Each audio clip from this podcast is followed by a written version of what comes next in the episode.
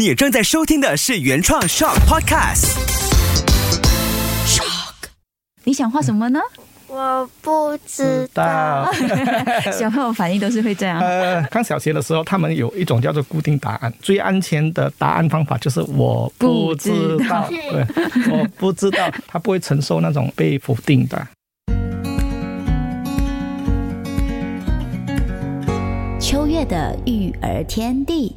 欢迎收听秋月的育儿天地。你好，我是秋月。这一期很快来到第四季的第三集节目了。我想说，我们一系列的都是希望透过分享，邀请一些嘉宾老师来，让我们知道在生活当中怎么样跟孩子可以彼此一起成长的同时，也可以好好的放松身心，一起解放彼此。那这一期来到节目做客的两位很特别，一大一小。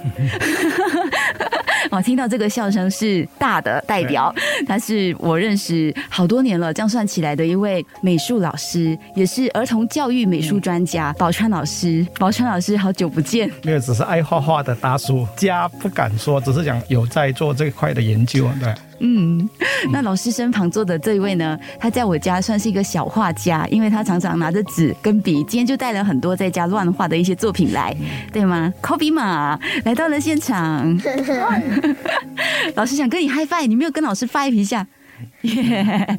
其实两位认识蛮多年了，就是宝川老师跟 Kobe 嘛。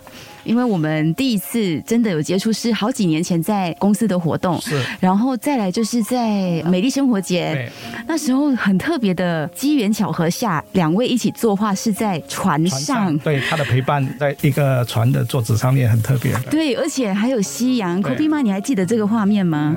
不记得，不记得，很唯美，而且就是这样子的一个感觉，让我很深刻，就觉得哎，原来小朋友这样子静下来画画，画什么都可以。是很美好的。那老师当时你是怎么样去享受这个过程呢？尤其我刚才我们从大厅走到来录音室的时候，老师提早到了将近二十分钟，然后都是在画画。对，因为因为我觉得我生活上其实有很多的碎片。因为我们以为就是所有东西都是满的，其实没有，我们都是碎片的组成。我怎样跟我自己的独处？我不能让情绪带着我走，嗯，所以我就开始了这种理化的方式，就是呃画我身边我感兴趣的事情的，嗯，对，完全没有画的好和不好这回事，嗯，只是我画的过瘾和不过瘾，对。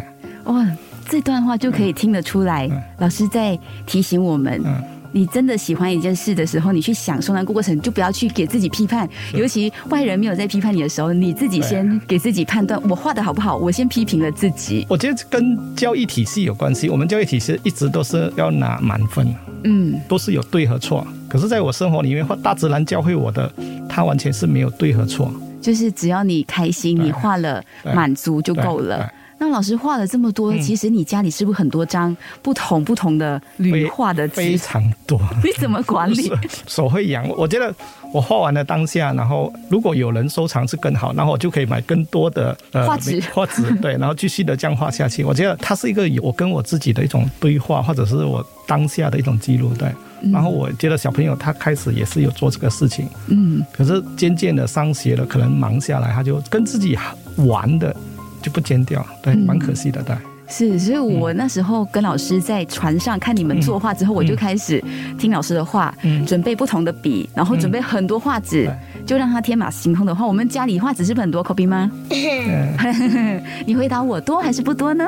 多多，哦，然后几多？老师问你几多？增多，增多，还是很多？一百多，一百多。然后画过的妈妈是帮你都收好。如果不喜欢的，可能我们就拍照，然后就回收掉了，对不对？全部都扔掉啊！扔掉。可是我觉得这个是一个长大后最好的礼物。如果是女孩子，这个是非常好的嫁妆，因为这个是你有多少的钱都没办法买回的当下她的那种感觉。这种感觉，它比相机记录的更多，它是一种多了一种情感和当下。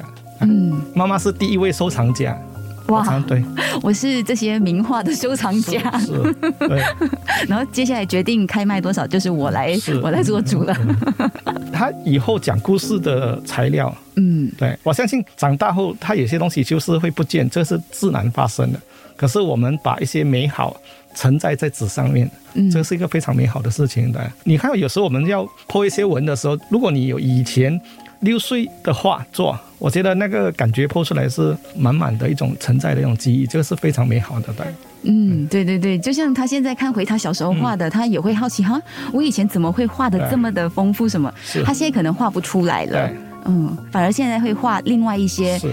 大人无解的东西。对，它会一直在变。这个其实我觉得这个是一种非常自然的这种成长。学习就是一种好玩开始，然后慢慢建成，就是哎熟了，然后又再推导，嗯，再建成，再再推导。对，那老师，你是什么时候发现自己这么爱画画？是也是像 Kobe 这么小的时候吗？我我比较可怜，我讲出来，我觉得我比较可怜，我是不会读书。当时候的不会读书就是不专心读书，可是你不能东张西望，你扮到好像你在很专心在看书，所以那时候就涂鸦。然后老师所说的东西我跟不上，然后我也不知道。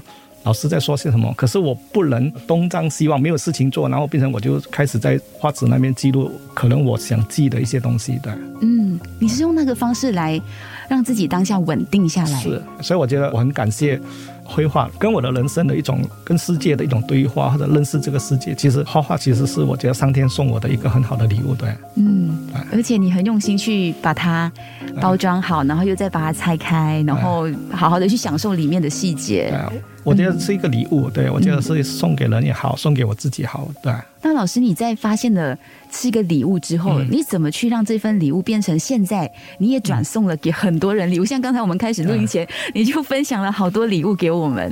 我觉得人跟其他不一样的，他其实最棒的事情就是分享，分享是非非常好的一种事情，对。分享喜悦就是我会觉得我画的很过瘾，或者画的很好玩的时候，我很想给人家看，跟小朋友一样，就是会拉住妈妈或者是他喜欢的人，跟讲，哎、我今天画这张多棒，嗯。啊，对，因为他很多的偶然性的东西会出现，然后诶，他不是讲我现在一加一等于一定会二，没有，可能他会有一些东西出现，诶，我今天觉得这画的很好，然后我找我最爱的人，诶，你看我多厉害，多棒，然后会会这样子的，嗯，而且这个小孩子身上也会看见，就像 Kobe 跟弟弟 k a d e n 两个画了，或者是两个有主题的，然后一起画完之后，他们也会很开心跑过来问我问小马说：“你看好看吗，妈妈？我们刚才画的。对，”那他的那个心情，就像老师刚才描述的那个过程。是。它有点像我们现在的电影或者是平面的东西，我觉得这种是最初的一种草稿版本，对。然后经过不停的在练习的时候，他就变成他会发光发热的一直在说故事的。嗯，那刚才 Kobe 妈进来的时候，他就说：“哎、嗯他很好奇，今天他来跟宝川老师这样子做一个很特别的互动，嗯他要画些什么？”嗯然后我就跟他说：“你想画什么就画什么，或者你想问老师什么都可以。可以你想画什么呢？我不知道。小朋友反应都是会这样。呃，他他这样子，他其实是很开心的，就是他开始上小学。嗯上小学的时候，他们有一种叫做固定答案。嗯固定答案的时候，最安全的答案方法就是我不知道。对，我不知道。我不知道的话，就是他不用去给任何的答案，嗯他不会承受那种被否定的。嗯，所以老师已经可以感受到，哎，在教学的过程当中，理解到孩子的反应背后隐藏的讯息是什么。是那这时候老师会怎么跟他说？如果你希望小朋友做一些画画，他都说我不知道我们大人要怎么去反应呢？因为我们一开始就在设定的，嗯就是你要给我答案。嗯。可是我刚才进来到现在的话，我都没有给他拉了，对，嗯。我就让他自然发生。嗯。对我不会讲你今天想要画什么，嗯。因为我想要画什么的话，他就会出现很多他想画的。嗯。然后我们只要把器材和那个工具准备好给他，嗯。然后只要陪他办，然后我先画，对我先做，嗯。他就会走过来。我一个小比喻就是，如果你问他要吃什么，那很困难，他可能要吃的很多东西。如果你先把那个米饭准备好，吃饭我先把碗准备好，然后那个汤匙、筷子准备好，然后我再吃饭。他肚子饿，他就会过来吃。他就会跟随了。哦，就有点像我们第一期谈的亲子共读，就我们大人希望小朋友一起读书。对，那最容易开始的方法其实是大人先养成读书的习惯。对。我我我先享受，然后我们大人最可以做的，就是因为我们大人有出去购买的能力，就是我知道纸张多少磅，然后什么笔是防水的，我们大人先把这些东西先准备好，嗯，然后它变成他的感觉来，它就可以直接就很自然的发生。那 Kobe 你现在就自由发挥咯，你想让它什么时候发生就什么时候发生。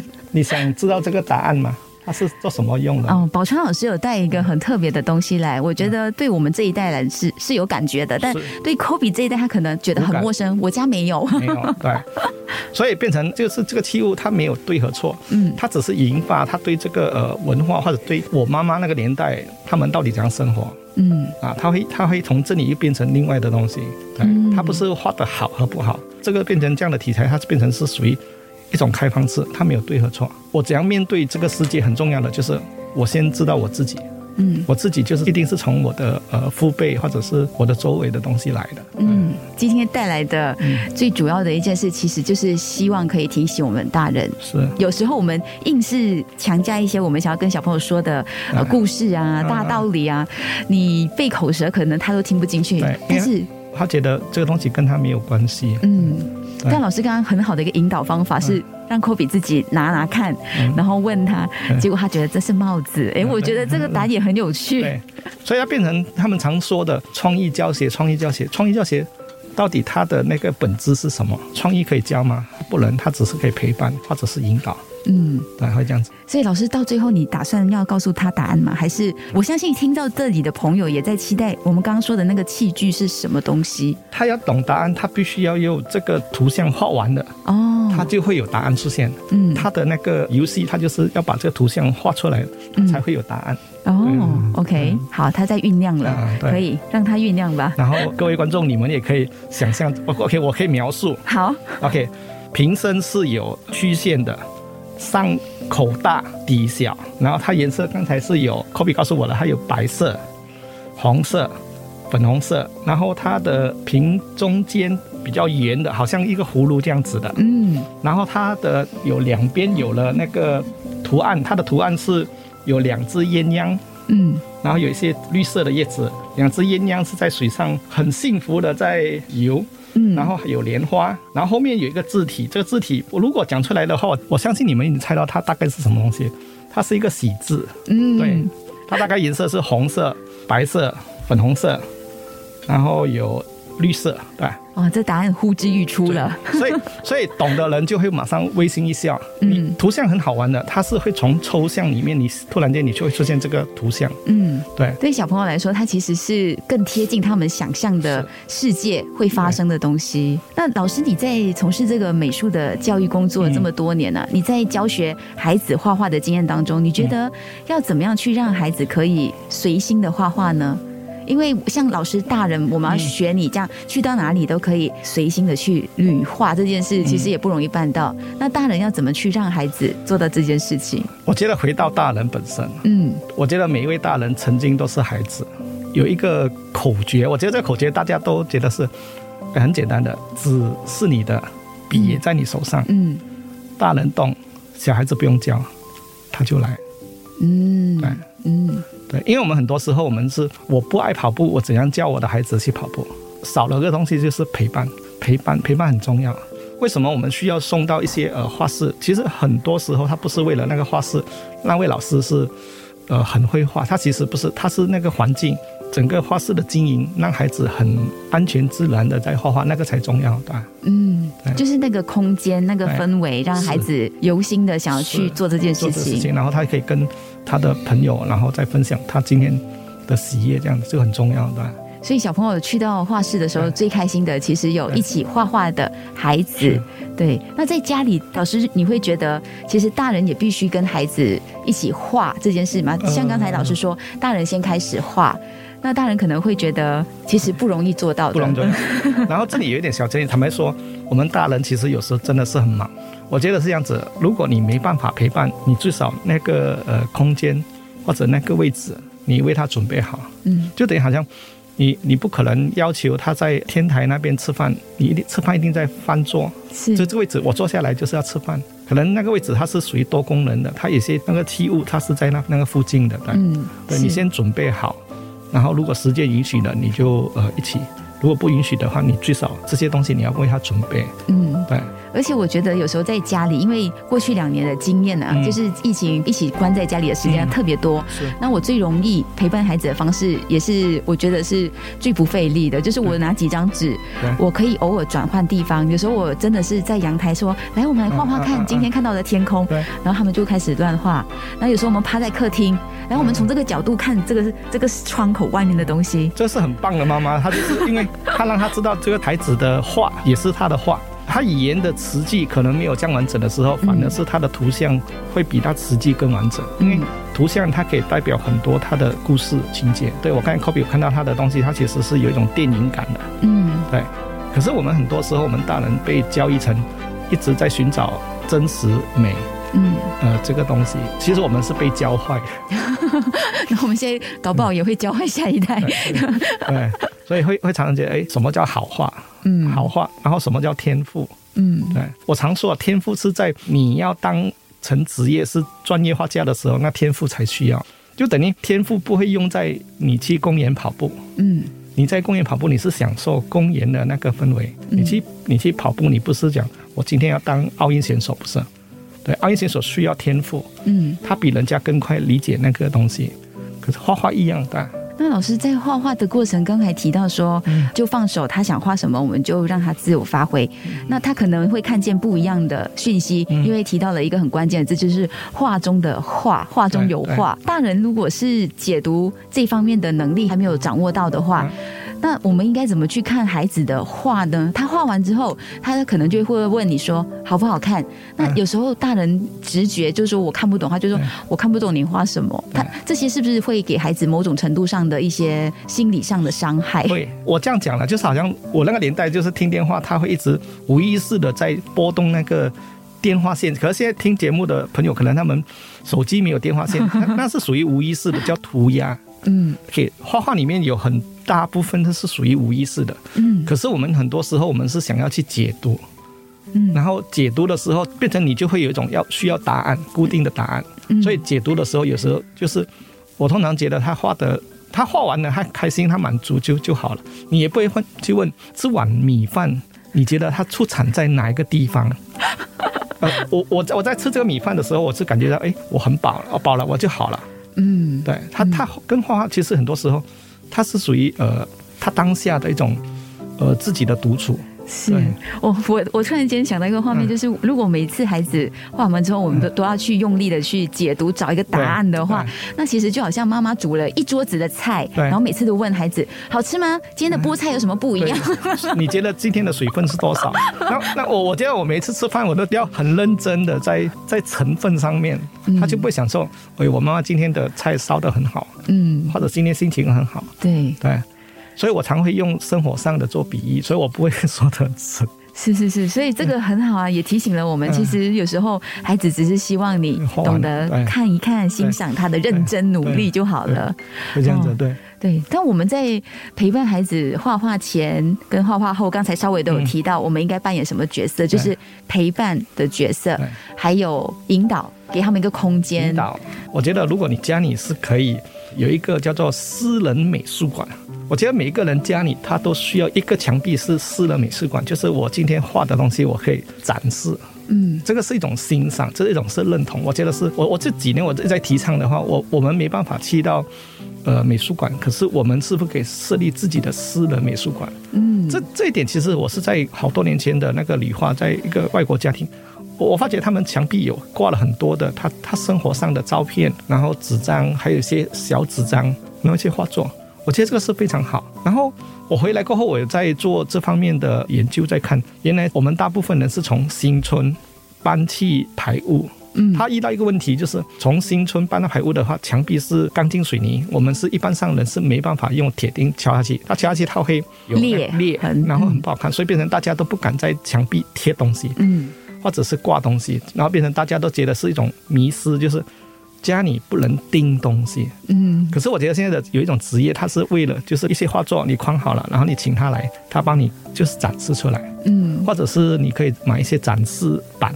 这个也很好，对。对所以我觉得第一座的美术馆是应该是从家里开始。是，像我们家有一个壁橱是白色的，嗯就蛮蛮多门，那我就用粘土的方式哦贴他们的画作，然后把它粘上去，然后不定期的就换一换对。那孩子其实像呃最小的弟弟是五岁 K 等，他就会觉得耶，我今天很美，爸爸妈妈我修给你，他就贴在那边就看到了。对，我觉得是一个分享的一种开始。嗯，他的喜悦，你问他画的好不好，反正你展示的话，他变成跟得到这种我认可。嗯对，我觉得可能我看不懂，可是我知道你很开心，这种我觉得是更更棒的。对，对，所以秋叶妈妈也很厉害，她 她用了那种 blue tip，所以所以我觉得，诶，我们可以用工具就不用钉了，嗯啊，这个也是个很好的方法，对。对，那你可能就觉得比较容易可以做得到是，然后孩子也可以随意的去更换。对对，这些都是我们在家里就可以很轻易的给孩子一些鼓励跟肯定。对，嗯，如果说有些小朋友他很喜欢画画，嗯那老师通常你会怎么去鼓励他们？可能是每天都要画吗？还是就想画的时候才画，就不用特定的时间，不用特定的安排，让他像老师这样去到哪里想画就画。为他准备好了那个速写本，对他他想做他就可以做，对。嗯我觉得这个是一个，他慢慢变成他会把他脑里面很丰富的东西全部存在在那个呃书写本那边的。嗯然后我们还有一个名词就是画画要不要上颜色？嗯对，这个是我们一直碰到的问题的。然后画画它到底是不是在涂画纸？嗯，其实是凡是是纸张的，它都可以画。就不用特别的太去讲究纸张的大小啊什么的，只要有碎纸都可以，它都可以画出。只要这个东西是呃允许的，就是你问过的，嗯。嗯，啊，他他就可以做的。单单这一边我们就已经听到很多重点，就是不需要有固定的答案。对。这个真的是很棒的提醒，因为我们太渴望听到答案了。我不管是大人还是小孩都是。是。对，然后还有不需要特定的纸张，对，然后不一定要强求上色。对。呃，这个也是 Kobe 小时候画完之后，我其实会问他：“哎，你画完了，要不要涂一下颜色？OK，这点其实是我讲这个东西，我觉得是会很多人会投诉，就是？”有争议是吗？啊、啊，争议其实是我是非常反对填色本，看起来是为了你好，可是那个是呃我所谓的是味精，味精对啊哈，对，那个味精它吃一次很很好，嗯。可是长期吃它对健康不好。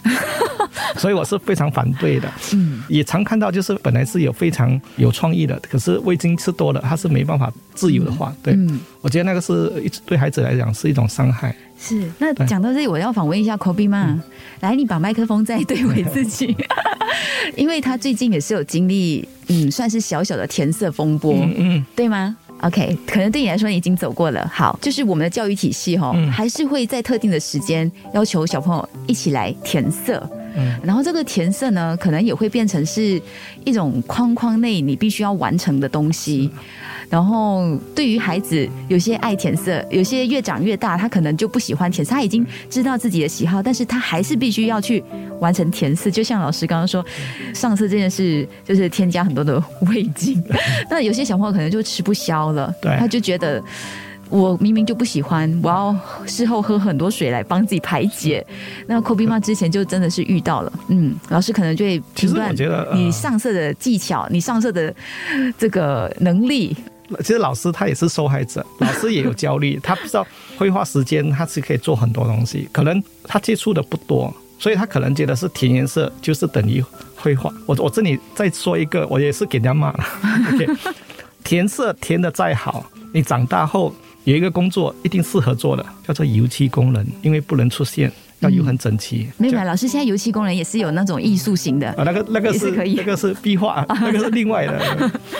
所以我觉得我们人生里面，它其实很多时候它是可以奔放一点的，嗯。它它不一定是要填色的。嗯。然后绘画，如果美术史里面它其实有很多的种类，嗯。它不一定就是一幅画起了稿，它要上完色才叫完成。嗯，对，好，那我们这一期呢，口蜜妈在旁边一直在听哦。我们下一期还是会有宝川老师在我们的现场。那如果说你想要听回更多的育儿话题呢，记得免费下载 XYOK，点击 Podcast 来收听。那我们下一期宝川老师再跟我们谈一谈，如果说孩子他真的乱涂乱画，那我们大人要怎么去看待这件事情的发生呢？我们怎么去回应他们？我们继续在下一期跟宝川老师继续聊好。